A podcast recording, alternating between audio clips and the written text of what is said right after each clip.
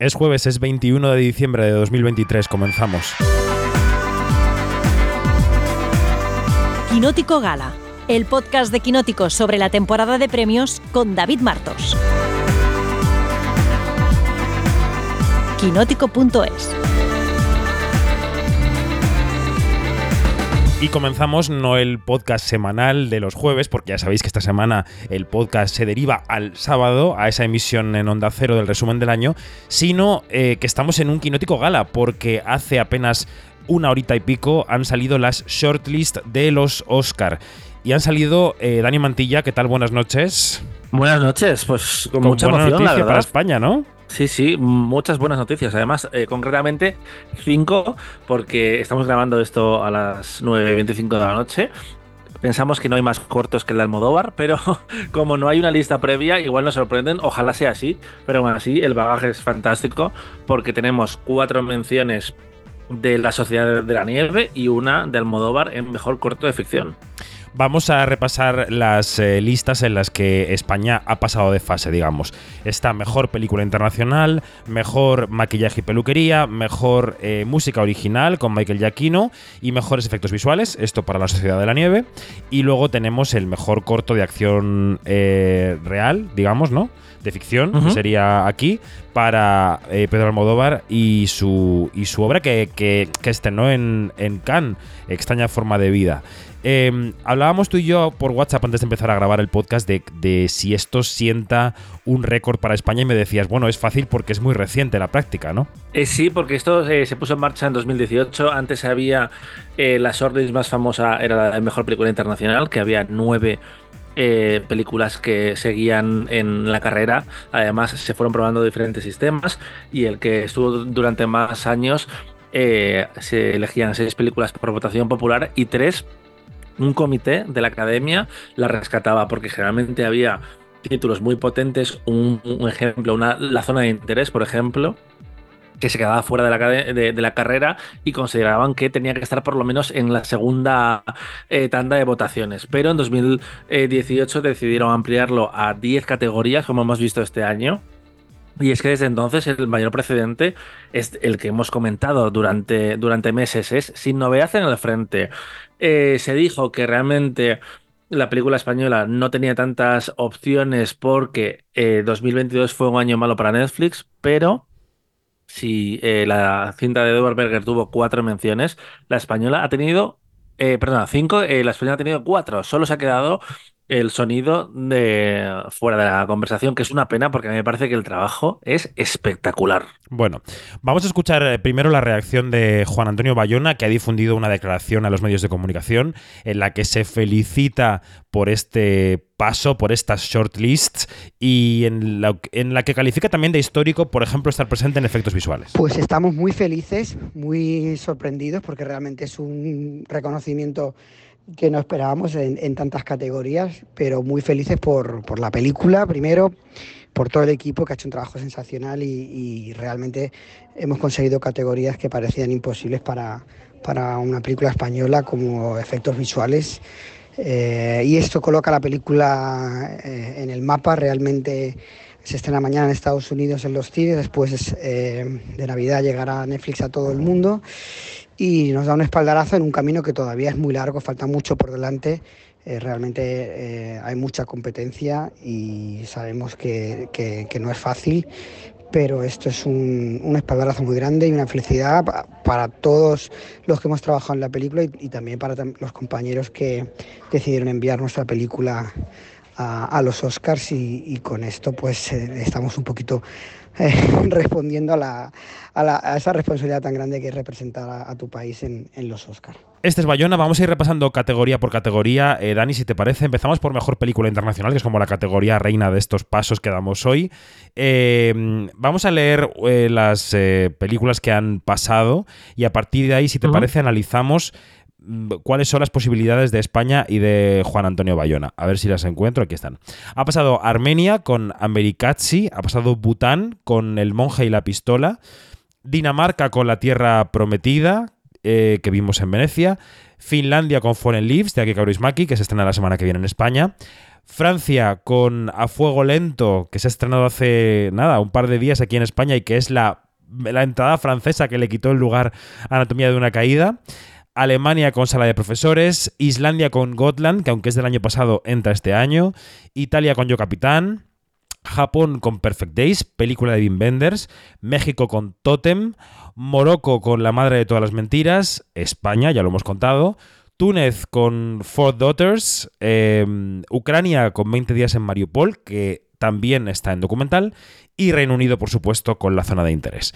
Con esta lista, eh, Dani, ¿qué, ¿cómo podemos arar con estos bueyes? Pues la, la, conclusión es que casi todas las favoritas siguen en la conversación, porque títulos que, que generaron conversación y mm, no han estado finalmente en, en, este primer corte están Los colonos de Chile, la película mm, About Dry eh, Gases, que se llevó el premio de interpretación en, en Cannes, de un veterano que ¿Turquía? en Cannes le va muy bien, pero en los Oscars no tanto, eh, Nuri... Eh, Nuri Bilge Ceylan. Eso, Berg Ceylan.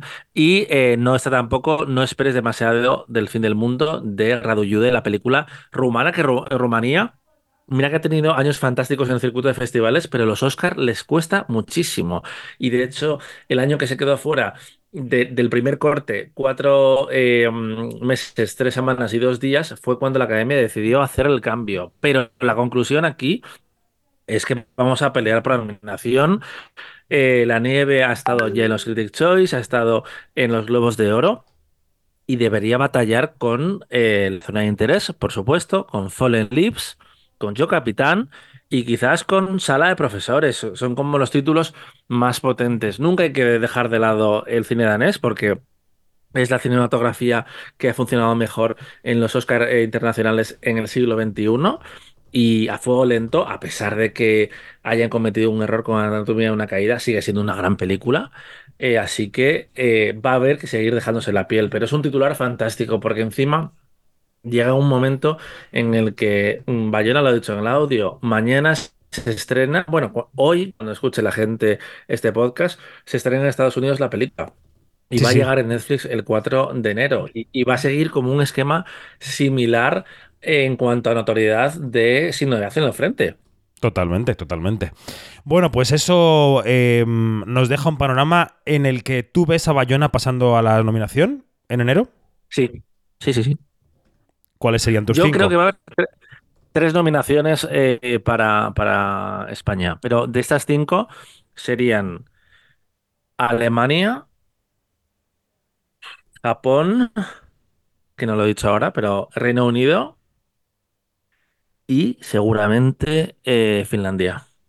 Aunque Kaurismäki es una relación de amor y odio con la academia y solo ha estado nominado por Un hombre sin pasado. Vale, o sea que esto apuesta. Bueno, aquí se queda grabado, ¿eh? Aquí se queda grabado para el futuro. Yo no sabría aventurarme. Me parece que tiene todo el sentido lo que dices. Y me parece que, que mm, Francia, Dinamarca e Italia podían estar ahí también. Mm, pero bueno, Sí, vamos sí, a ver, sí. vamos a ver.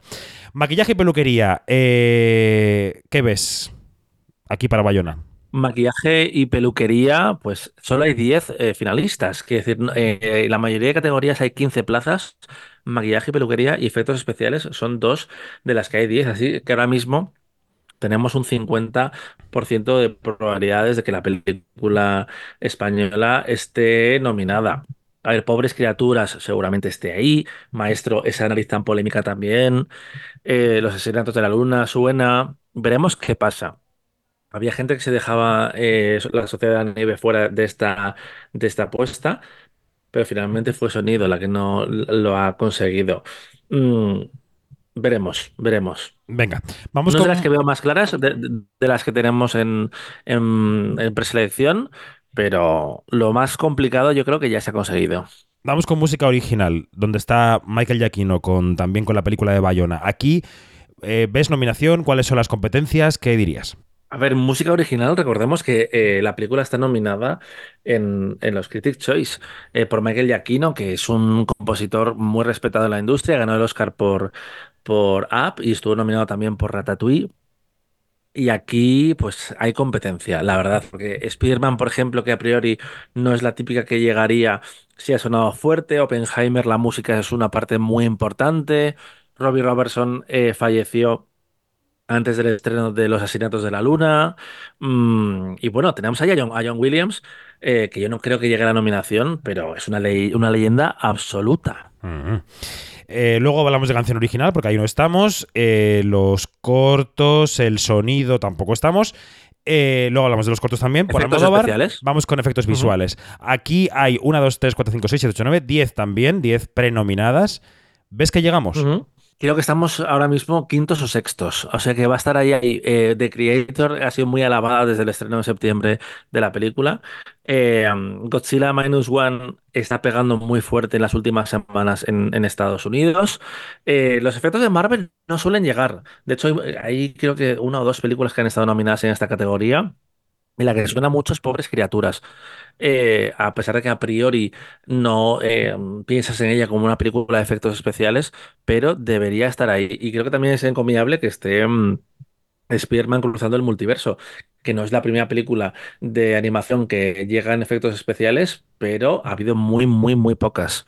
Yo creo que Mm. aquí, esta sí que estamos mm, cerca de la nominación. Bueno, tanto para efectos visuales como para maquillaje, según la comunicación que ha mandado la Academia de Cine de Hollywood este jueves, hay una fecha clave ahora que es el sábado 14 de enero. El sábado 14 de enero eh, van a tener que mostrar tanto los nominados a maquillaje y peluquería como a efectos visuales como a sonido, aunque no nos afecta en este caso. Sonido es el día 11 me parece. Eh, no, mira, es que son días distintos. El 13 de enero serán efectos visuales quienes... eh, muestren eh, eh, pequeños cachitos de su trabajo y haya entrevistas con los artistas para los miembros de la academia. El 13 de enero, que es sábado. Y el 14 de enero será la rama de maquillaje y peluquería. Em, o sea que Esto bueno. es de lo que hablábamos el otro, el, el otro día con Laura Pedro, aquí en. Quinótico.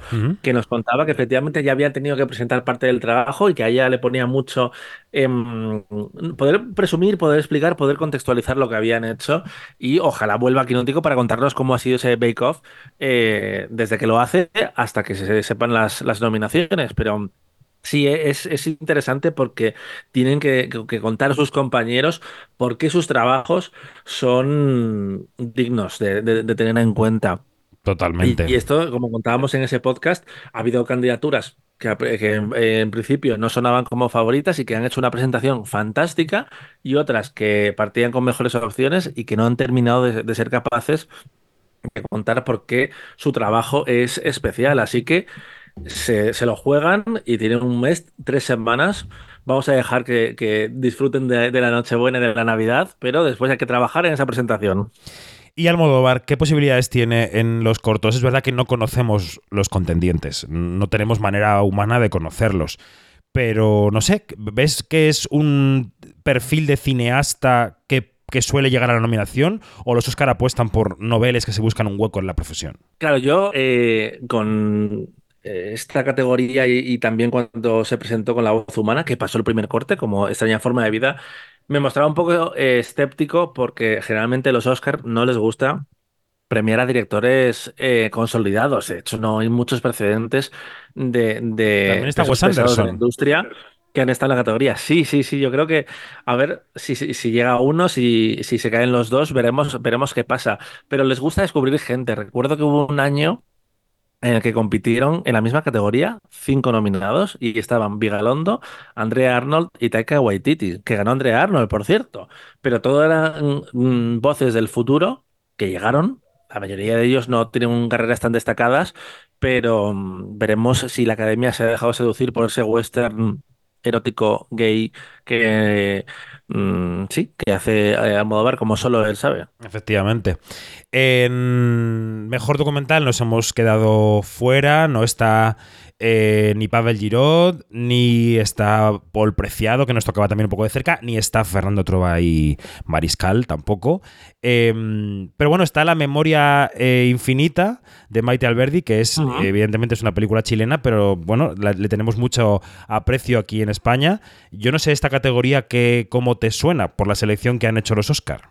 Realmente en la categoría de mejor documental siempre hay como muchas sorpresas y se, han- y se habían quedado favoritas eh, fuera. Estoy pensando en Apolo 11, creo que era el documental hecho con imágenes de archivo, o Jane, que era un sobre una eh, famosa animalista, y se quedaron fuera a pesar de arrasar los premios de la crítica. Este año, como no hay una, una favorita clara, pues eh, no se han quedado por el camino. Había dado bastante conversación el documental de Michael J. Fox, que ganó en los Critics Choice Awards, si no recuerdo mal, y aquí sigue en la, en la conversación.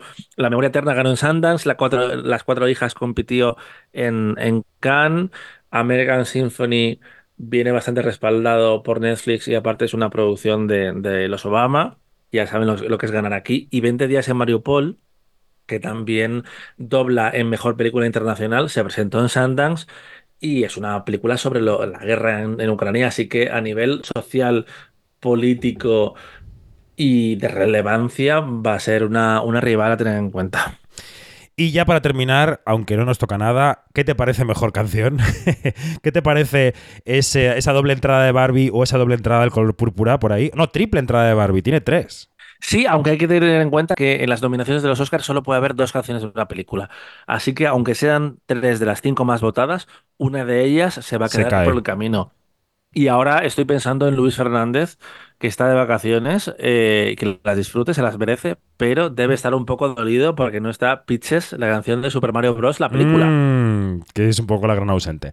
Bueno, pues bueno, análisis. A, a, ver qué pasa con, con, con Amjasken, que esta semana han sacado eh, un remix con tres nuevas versiones, porque había que recordar eh, lo mucho que mola Ryan Gosling en esta película, sobre todo porque mejor actor secundario está bastante abierto.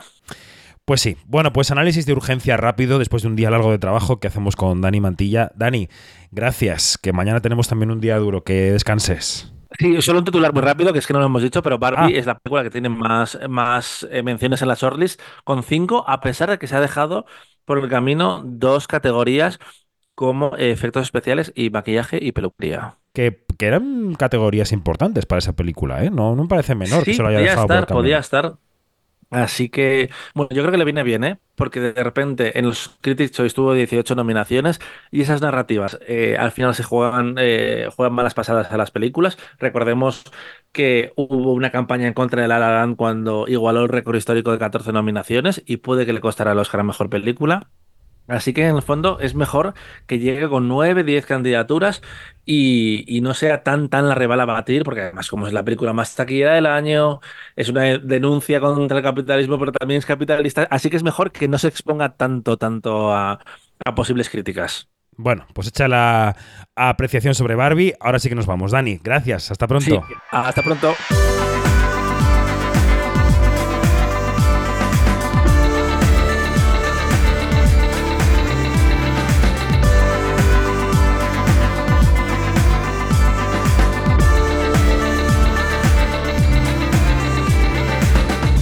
Todo, más información en quinótico.es, primera con K y segunda con C, y en nuestras redes sociales donde somos Quinótico. Adiós.